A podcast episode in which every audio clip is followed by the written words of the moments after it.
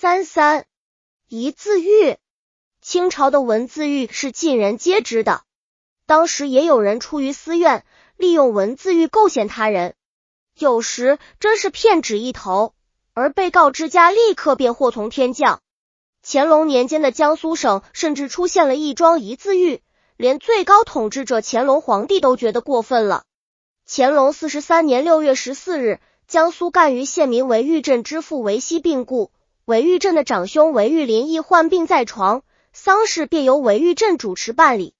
韦玉镇在为其父韦熙撰写行书时，因其父曾经经营过社仓，减免过贫穷秀儒的西来。在行书中写有“于佃户之贫者就不加息，并设旅年积欠等语，并刊印多份分送亲友。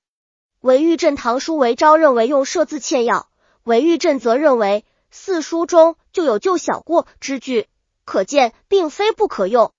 韦昭怕为此牵累自己，便投献自首。经县查明，认为韦玉镇妄用设字，实属狂忌，拟以大逆之罪问斩。